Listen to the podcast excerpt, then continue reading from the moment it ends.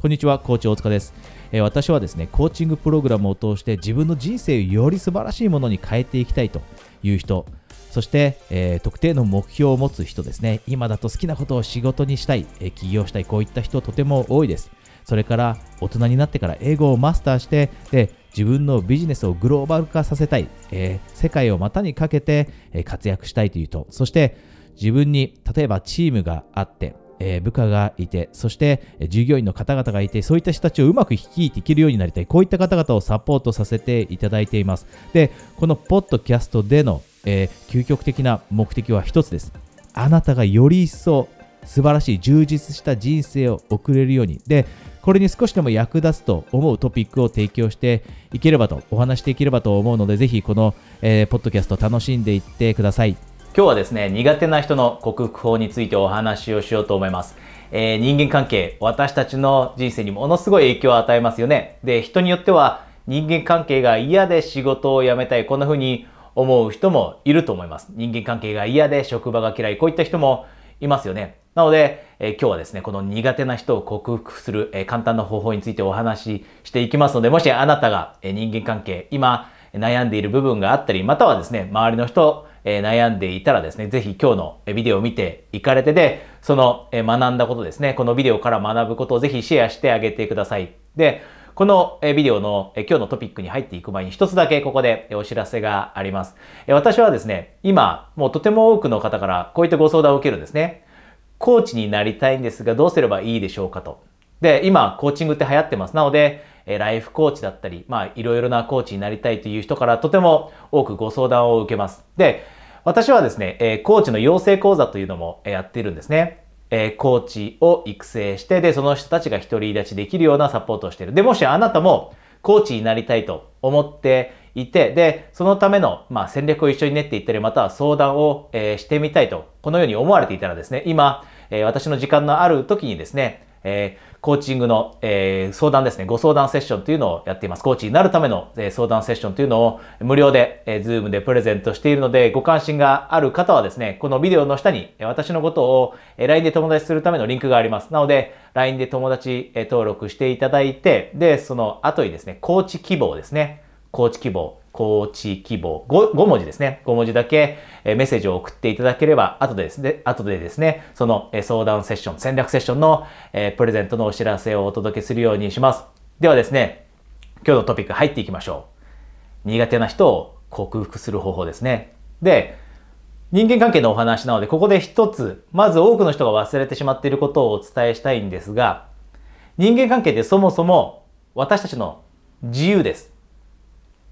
自由って私よく話すんですね。コーチングの生徒さんとかとも話します。あなたはどんな自由を欲しがっていますか？だったり、ビジョンの話をするときだったり、どんな人生を欲しがっていますか？と、これから作り上げていこうと思っていますか？というときに大切なトピックというのは自由になります。で、どんな自由を欲しがっているのか、人によって異なります。で、多くの人が忘れてしまうのが、この人間関係の自由というところなんですね。で、この人間関係の自由というところをうまく活用しないと、実は人生があんまり楽しめなかったりします。で、例えばです。起業したいっていう人今、たくさんいますよね。で、そういった人にももちろん人間関係の自由って当たりあります。交流会に行ったり、新しいネットワークのイベントとか行ったり、いろんな人と、まあ、出会う行動を起こせば、新しい友達だったりっていう人たちってできるはずなんですね。でも、例えば会社員でいながら起業したいって思っている人ってほとんどの人が友達も会社員だったりします。で、そうするとなかなか自分が起業と、起業しようと思っていても相談できなかったり、それについて熱く語れなかったりするんです。で、その時にはもちろんこの人間関係という自由、人間関係の自由というところを活用して新たに同じような考え方を持っている人だったり、もうすでに起業している人、そういう人、そういう人たちと親しくなって、で、お互い意見を交換したり、夢について語り合ったりしていくと。で、そうすると人生がうまく回っていくようになるんですね。で、これ以外にも、例えば、よくあるのが、私よく恋愛の部分もコーチングさせていただくのでよくあるのが、ある一定の年齢に差し掛かった時に、よく結婚を諦める人とかって出てきます。で、結婚を諦めた人がどういうことを言うかというと、もう何十代になったからいい男の人なんて余っていないよねと。残ってないよねと。いい女の人なんて残ってないよねと。こんな風にネガティブなことばかり言うようなグループに入っちゃう時があるんですね。で、こういったネガティブなグループ、人間関係の場所に入り込んでしまっていくと自分もネガティブになっていきます。で、本来であれば自分はまだ信じていて、いやいやそんなことないと。頑張り続ければいいことってあるはずだと思えるはずなのに、でも人間関係によって自分の考え方までちょっとネガティブに変わってきてしまう。で、こういった時だって人間関係の自由というのを活用して、もっともっとポジティブな考え方をしている人たちと友達になっていく。そうすると人生って、えー、前向きに前に進んでいくようになります。で、ここで気をつけなければいけないのは、私たちって2つのタイプの人間関係を持ってます。1つのタイプはちょっと自由の利く人間関係。自由の利く部分の人間関係。で、主にそれは友人関係だったりします。なので、もし自分が今ネガティブな人間関係にいたら、ポジティブな人間関係、友人関係に変えるように自分が行動を起こすことできるんですね。でも一方で私たちってある程度の人間関係の中で責任があって、例えば自分のことを育ててくれた家族だったり、結婚した家族だったり、そういったところにおいては私たちが変えようと思っても自由が利かなかったりします。で、特に今日お話しするその苦手な人を克服する方法ってここに効果的にもなります。なぜなら私たちってある程度の責任があるから友人のように新しい友人を作ったりできない、新しい家族を作ったりってなかなかできないと。まあ結婚して新しい家族作らない限りにおいては新しい家族って作れないと。なので自分を育ててくれた両親、これに関しては自由が利かないですよね。取り替えることはできないと。じゃあそういった時に、そういったところに人間関係の悩みがあって苦手な考え方を持つ人がいるだったり、いとこにそういう人がいる、親戚にそういう人がいるだったり、または職場もなかなか自由が利かなかったりします。転職しないと同じ同僚とずっと働かなければいけない。部署移動がなければ同じ同僚、その人がすごい苦手だと。で、こういったところだと少し人間関係において自由が利かないので、えどうやって苦手な人と出会った時に克服しなければいけないのかというのを知っておくと強くなります。人生うまく、えー切り抜けていけるようになります。なので今日はこのトピックについてお話していきますね。で、ちょっと今までちょっとここまで長くなってしまったのでおさらいですけど、ぜひ人間関係の自由というところは活用していきましょう。あなたが今達成したいという目標があると思うんですね。なのでこのビデオを見てくれていると思うので、その目標達成に役立つような、一緒に前向きになれるようなコミュニティを探したり、友達を新しく作るような行動っていうのは起こせるはず。これが人間関係の自由、活用、を、えー、うまくできるようになる人がやっていることです。自分の人生を切り開いていくためにも人間関係の自由を活用する。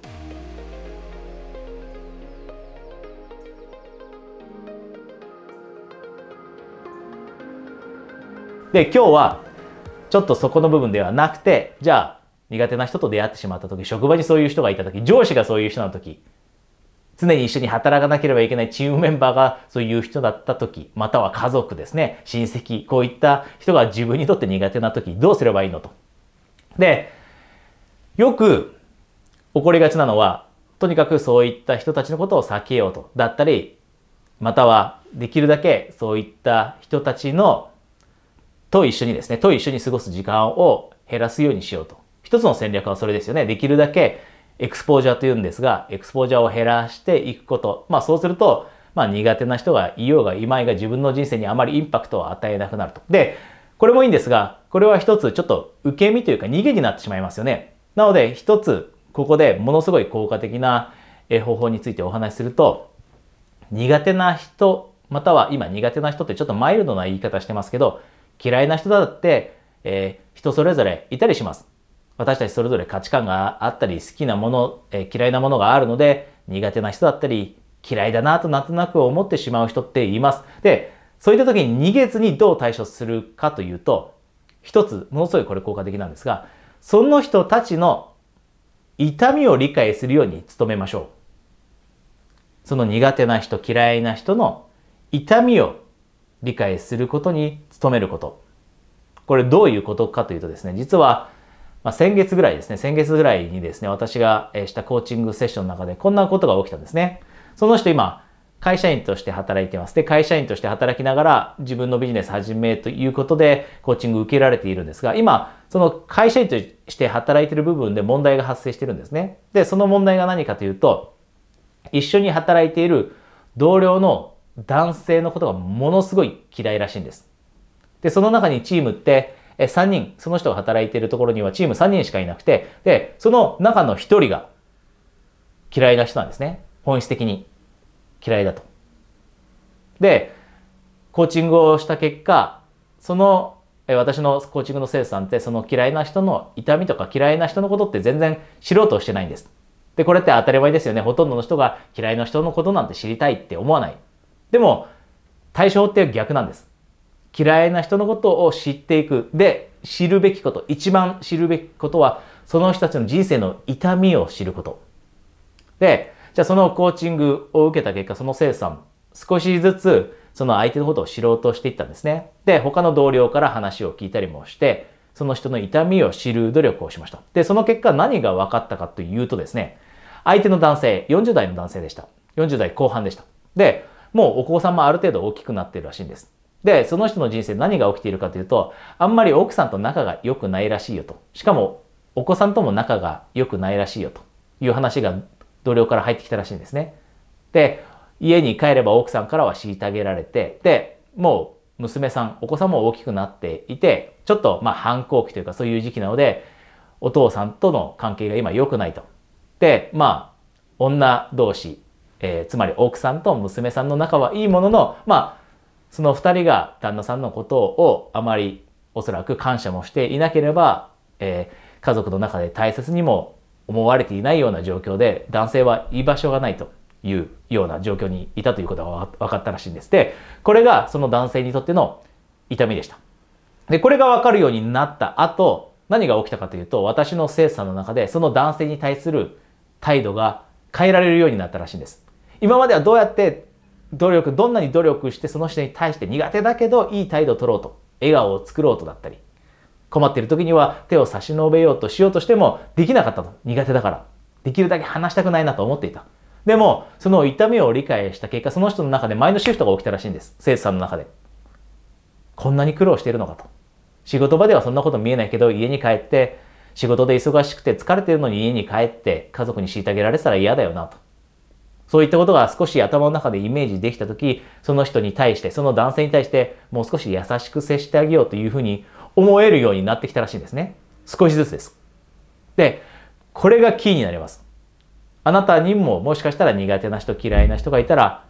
あなたも問いかけてください。その人の痛みって何なんだろうと。で、人ってどっかしらで痛み持ってます。あなたは持ってると思うんですね。で、私も痛み持ってます。で、今現在持っていないかもしれませんが、ちょっと前に持っていたりね、1年前に大きな痛みがあったり。何かしらの痛みってあるものです。で、その痛みができる、理解できるようになると、その人たちに対して少しでも優しくできるようになってくると。いうこと。これがものすごい効果的な、え、苦手な人、嫌いな人を克服する方法なので、ぜひ、えー、あなたの人生の中に今そういった人がいたら、えー、これ試してみてください。今日のトピック楽しんでいただけましたでしょうか？もし少しでもですね、役立ったなと感じたらですね、あなたの周りにはもしかしたら同じようなトピック、同じような話を必要としている人がいるかもしれません。そういった方々にシェアしてあげてください。で、ここで一つだけお知らせがあります。え私は、えこのポッドキャストの、え冒頭でもお話しした通り、えコーチングプログラムを約10年ぐらいやっているんですね。で、もしあなたも一人では例えば人生を変えるのが難しい、より一層素晴らしい人生にするのは一人だと難しいと感じていたり、または好きなことを仕事にするためのステップ、えー、最近起業する人多いです。えー、で、もしあなたも同じように自分のビジネスを始めたいと思っているものの、一人だと難しいと感じている。またはですね、英語も同じです。英語をマスターしたいと思いながらも、えー、英語のいろいろなスクール行ってもうまく英語が話せるようにならない。だから、えー、コーチのサポートが欲しい。このように思っていたり、で、あとはですね、チームをより一層、えー、率いて、うまく率いていけるようになりたい自分のチームですね、部下の方、そして従業員の方をうまく率いていけるようになりたいというエグゼクティブコーチングもあります。で、こういったコーチングにご関心があればですね、一度だけ私はですね、時間のある時にコーチングセッションをプレゼントしています。で、このプレゼントは、このポッドキャストの下にあると思うんですね。LINE の登録リンク、クリックしていただいて、友達登録していただいた方にですね、私の次の空いているプレゼントを枠のですね、ねお知らせをするようにしているので、えぜひですね、えそちらのリンクから私のことを、え友達登録しておいてください、えそれではですね、ご関心がある方はコーチングセッションで1対1でです。オンラインでお話しできるのを楽しみにしています。